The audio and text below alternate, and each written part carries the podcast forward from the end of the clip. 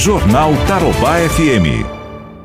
Nós vamos conversar agora ao vivo com a doutora Maria Gorete Davi Lopes, que é diretora de Atenção e Vigilância em Saúde da Secretaria de Saúde do Estado do Paraná.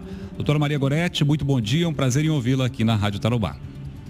Bom dia, prazer é todo meu de falar com os ouvintes da Tarubá em Londrina. Doutora, qual a avaliação que a senhora faz do número de casos aqui em nosso estado do Paraná e se já é possível dizer que nós estamos atingindo aí o ápice, né, digamos, da, da curva eh, epidemiológica e se há uma tendência de, tendência de queda ou tendência de aumento de casos, doutora? Infelizmente, tendência de aumento. É, não sabemos ainda se chegamos ao ápice da curva. Sabemos que nós temos tivemos nessa última semana, em média, 255 novos casos no Paraná. Então, isso é muita coisa. Nós tivemos um aumento de número de óbitos. Só na data de ontem foram seis óbitos, ou seja, seis vidas né, que nós perdemos no Paraná. Então, todo o esforço da Secretaria de Estado da Saúde do Paraná com os municípios paranaenses de enfrentamento da pandemia, com rigor, com monitoramento, com atitudes, né, com medidas para que a gente possa é, conter, né, tentar conter um pouco mais aí, chegarmos rapidamente no ápice e depois começar a descida da curva, o que todos nós queremos, né? Perfeito. Queremos passar logo por essa pandemia, por essa crise. Perfeito essa é, é, tendência, né, de subir, subir, subir, depois cair é uma característica. É, Deve digamos... ficar um ponto, é um pouco ainda, ah. um tempo, alguns de um período no, no platô da curva, né? Que a certo. gente fala. Ainda fica ali um tempo que nós não sabemos qual tempo, qual prazo, enfim, depois é que começa a cair. Tá, e, e não há previsão para isso. Mas o que eu ia perguntar para a senhora é o seguinte: se esse tipo de curva que vai, sobe, atinge um ápice, depois cai, isso é uma característica de pandemias de uma forma geral ou cada, cada pandemia se, eh, se comporta de uma maneira diferente? Ó, geralmente é assim, não é? Quando a gente faz o monitoramento, a gente vai percebendo que é, a cada dia vai aumentando permanece um chega no pico, permanece ali um tempo e depois começa a cair, como eu já disse. Certo. Tem sido assim também em outros agravos, em outras pandemias. Doutora Goretti, uma outra questão que também é, é, muito interessante nesse momento. Nós vimos aqui os dados, por exemplo, de Ponta Grossa, né, uma cidade que tem aí 300 mil habitantes e não registrou nenhum óbito, salvo, melhor juízo, salvo alguma atualização de hoje. É, qual a explicação que, que se encontra para uma cidade desse porte, né, onde em tese nós teríamos óbitos e não tem óbito lá. Tem alguma, alguma explicação técnica para isso ou não?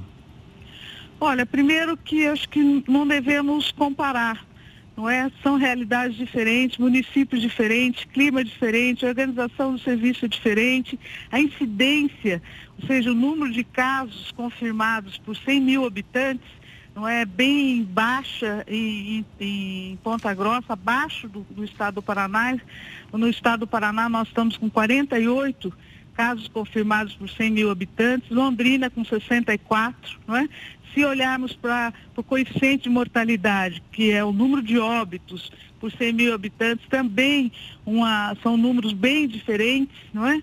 é baixo em Ponta Grossa, Londrina acima do coeficiente do Paraná. Né? Então, é assim, nós preferimos não comparar, preferimos estar junto aos municípios, com as nossas regionais de saúde, tomando as medidas necessárias para que juntos possamos está passando pela crise.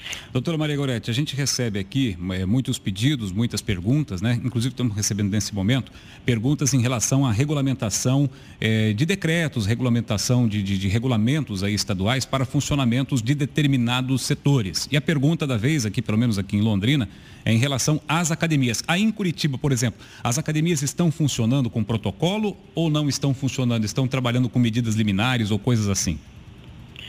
Olha, o governador do Paraná, o governador Ratinho Júnior, é, determinou a, e a, a responsabilidade pela adoção de medidas, definição de normas, de regras, é, que pelo nosso Centro de Operações de Emergência em Saúde Pública da SES, que eu tenho a responsabilidade de coordenar. Nós discutimos, nos reunimos diariamente envolvendo aí uma participação democrática ampla com inúmeros setores, né? reuniões que às vezes atingimos 80 representantes, né?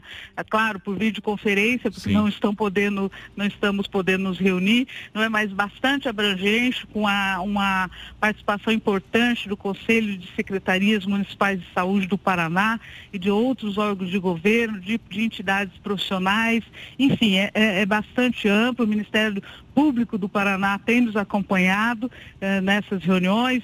Enfim, a gente discute com muito critério, não é? É um corpo técnico, um corpo responsável que tem é, deliberado e, e apresentado soluções, respostas aos nossos gestores. Né? Na verdade, nós não deliberamos, nós deliberamos ali no, na, na, reunião, não é? Um entendimento, nós temos inclusive construído é, é, diariamente consensos, não é? Quem delibera é o secretário de Estado, é o governador do Paraná. Mas nós subsidiamos essas decisões, não é? Uhum. Então, a cada momento a gente discute uma situação para ver quais são as normas, as medidas, as orientações que devemos estar repassando aos setores organizados eh, do Paraná.